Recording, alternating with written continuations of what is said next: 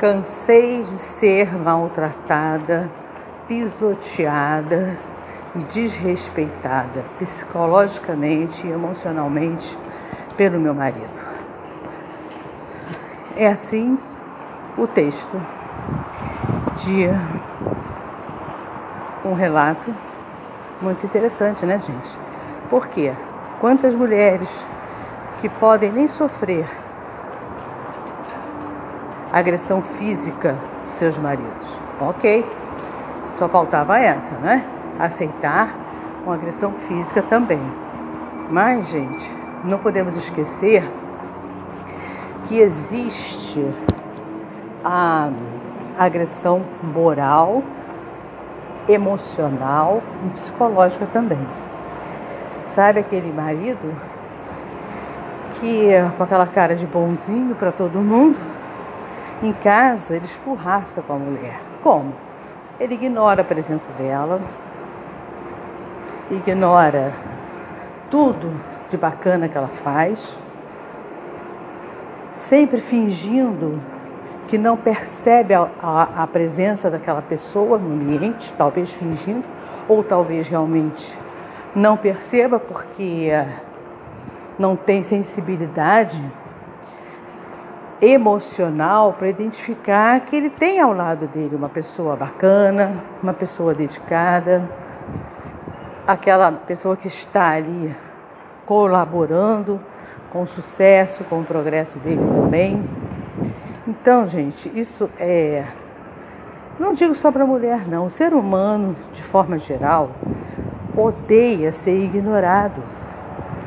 Odeia. Odeia de verdade, gente. Você conviver, dormir e acordar com uma pessoa que nem olha na sua cara, mas faz, mas tem atitudes de bonzinho, né? Tem aquelas atitudes assim que às vezes você coloca em dúvida, será que essa pessoa realmente me ignora? Ou será que ele tem algum problema de psicopatia ou bipolaridade, né? Ou alguma, algum problema mesmo de ordem psicológica de rejeição que ele nunca tratou na vida dele. E aí você começa a questionar tanta coisa, até você chegar a uma conclusão, é muito difícil.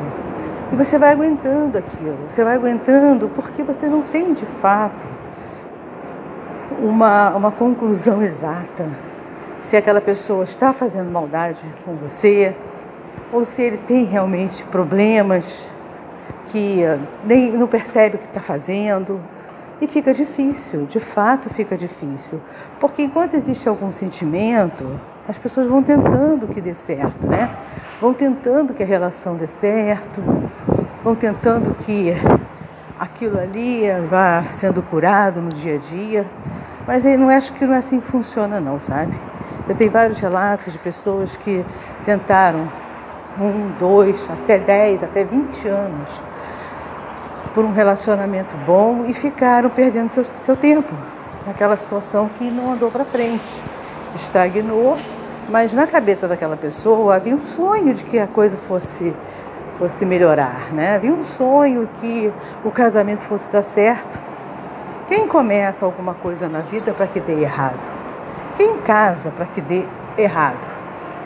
Quem abre uma empresa para que dê errado? E é por aí, ninguém faz é, decisões em suas vidas para que dê errado. Pelo contrário, a gente entra cheio de sonho, entra cheio de motivação e imaginando que aquilo vai ser bacana para a vida inteira, não é? É um sonho do ser humano fazer o quê? Eu não vou dizer que seja fantasia, mas qual é o ser humano que não sonha? O ser humano que não sonha, ele está morto para a vida.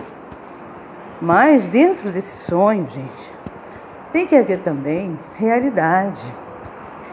É, tem que haver percepção de quando realmente algo em sua vida vai decolar ou não. Porque você entra num sonho de vendas nos olhos e não quer enxergar o que está a um palmo do seu nariz, é burrice, né? Sim, é burrice. Burrice por quê?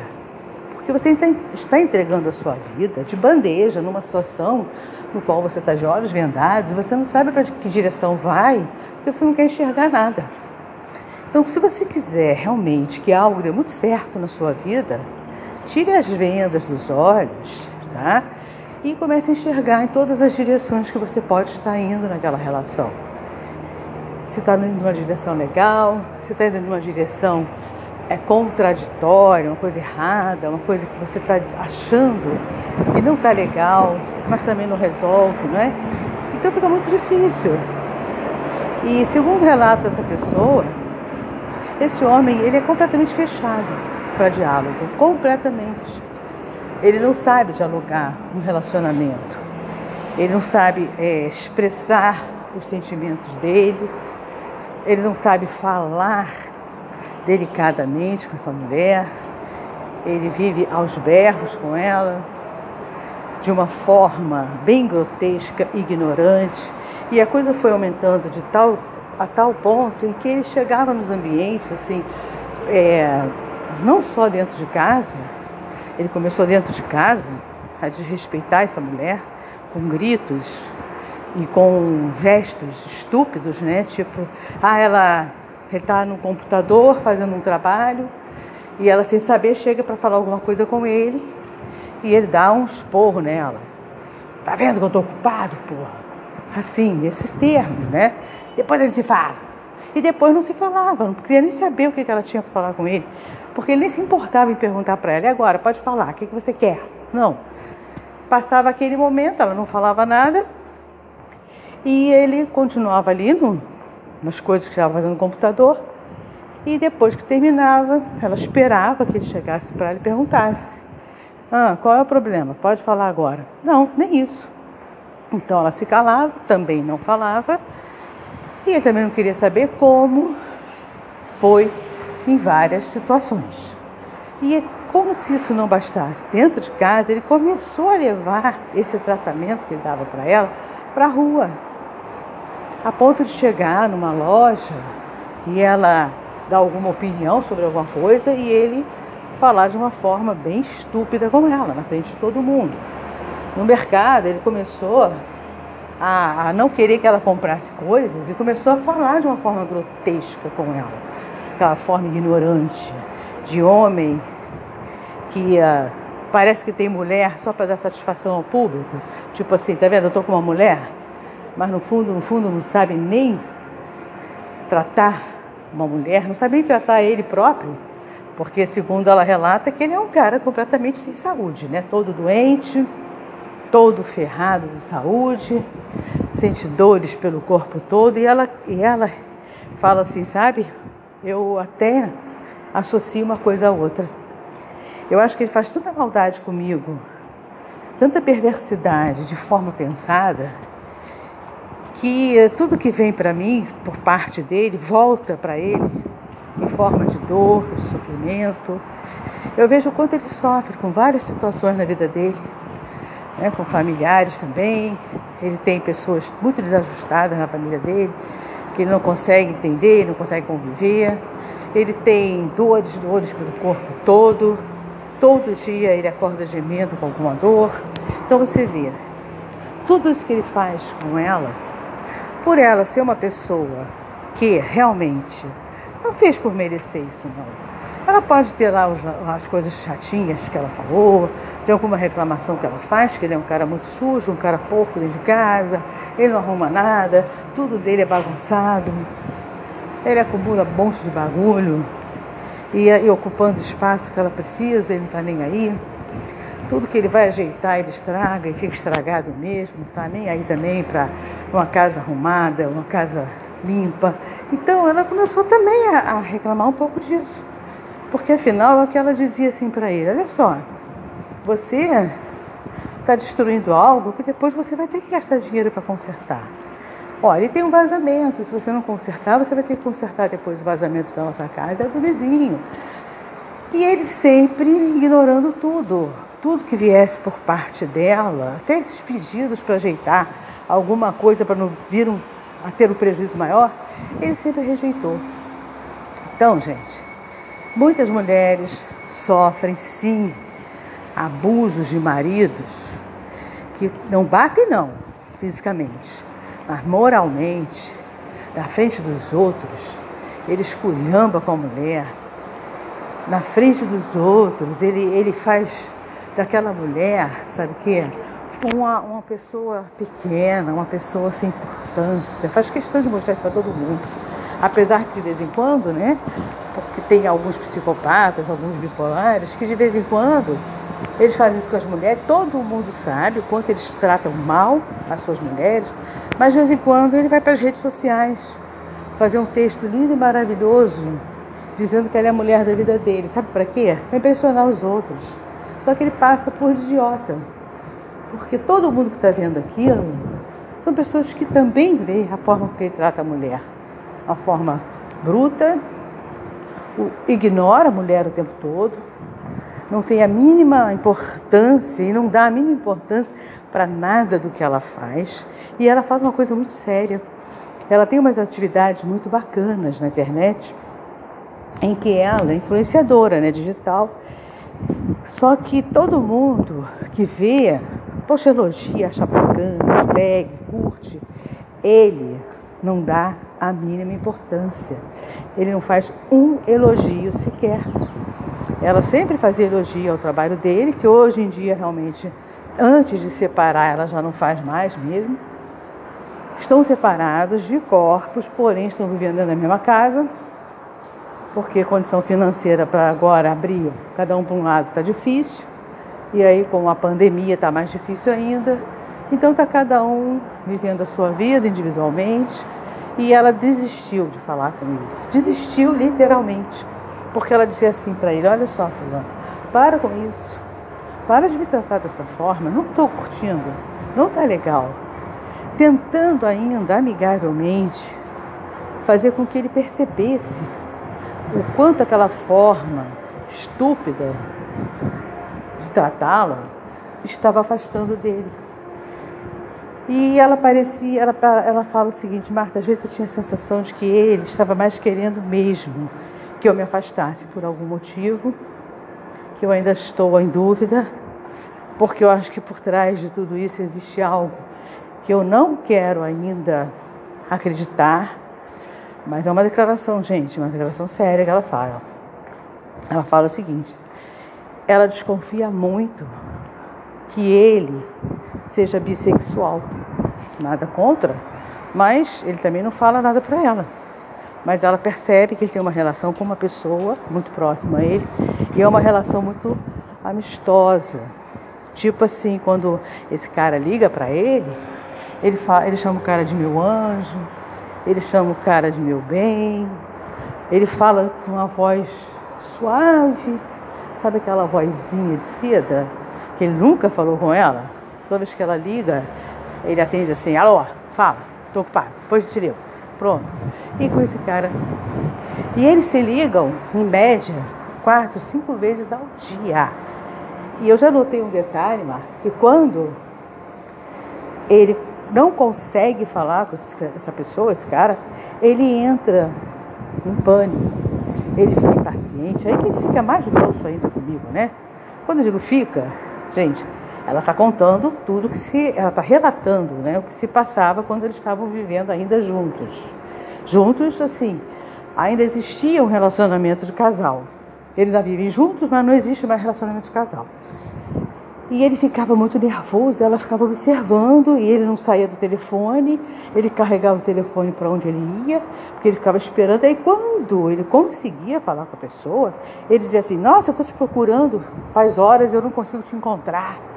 Cobrando algo dele, sabe? Do cara. Eu não sei. Então, eu também não sei.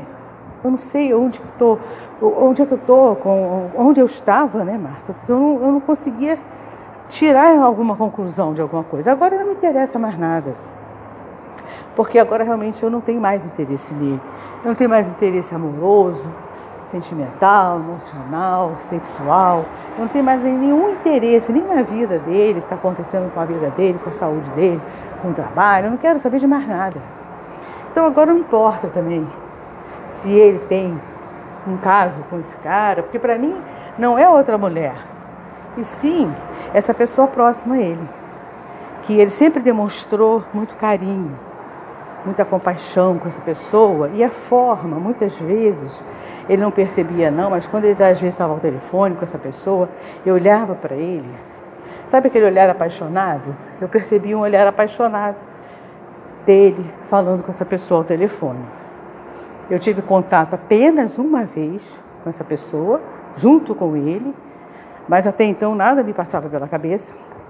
Então, naquela época que eu tive um único contato com essa pessoa junto com ele, eu não observei nada porque eu também não pensava nessas coisas. Eu não achava nada.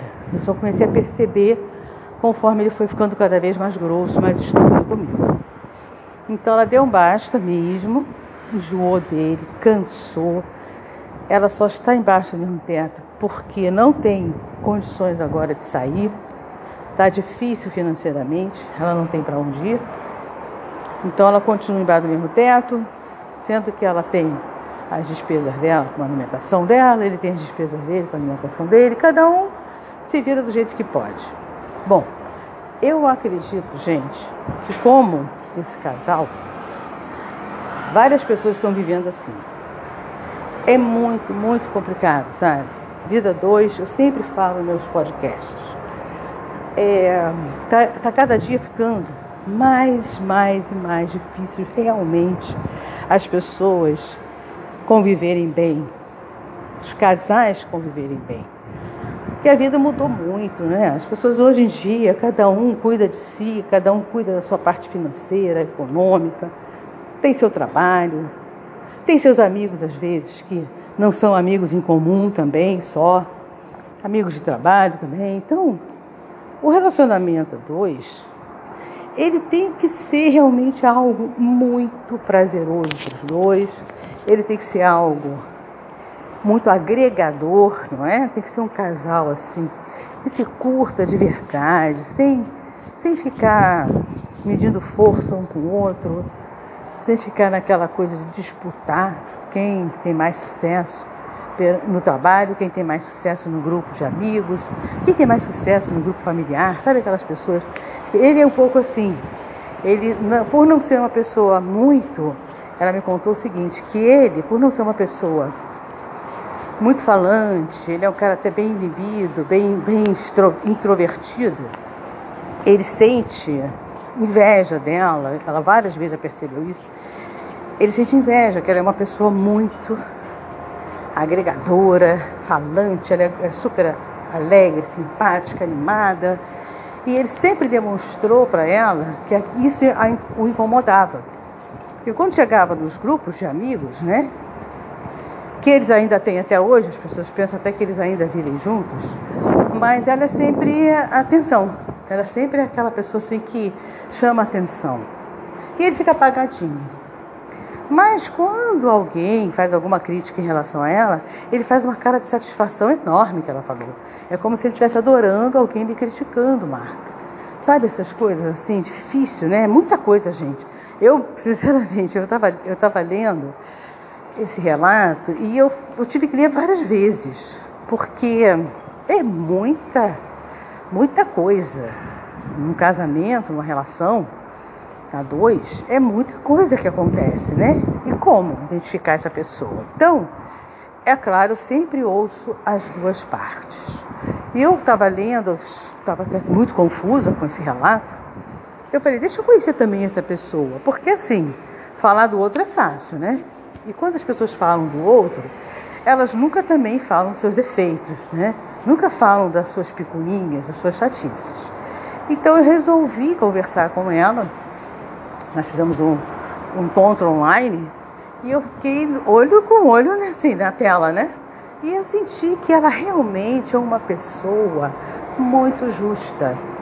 Ela não tem, nas palavras dela, malícia.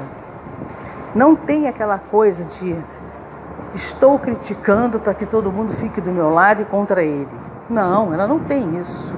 Então foi o que ela falou eu tenho uma, uma criação em que eu tive meus pais muito próximos um do outro, eles eram muito educadinhos, então eu vivi numa casa assim.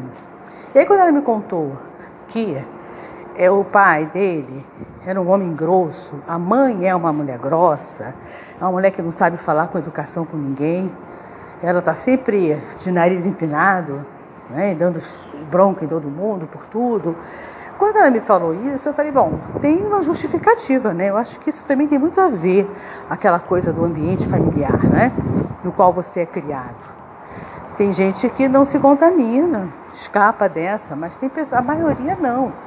O filho que vê o pai batendo na mãe, provavelmente, ou ele vai fazer igual, ou ele vai ficar com alguma birra com a mulher, vai ter algum problema na cabeça desse sujeito se ele não fizer um tratamento terapêutico, né? um acompanhamento, para entender que não se faz isso, ninguém bate ninguém. As pessoas dialogam, as pessoas conversam, mas também ninguém tem que xingar ninguém, ofender ninguém, nem bater. Não é? Tem que conversar educadamente. Então, quando as pessoas são criadas em ambientes assim, hostis, a tendência é a pessoa ter uma certa hostilidade também no seu comportamento. Isso se não fizer, como eu já acabei de falar, dois quilômetros. Então, e, esses ambientes fazem as pessoas, infelizmente.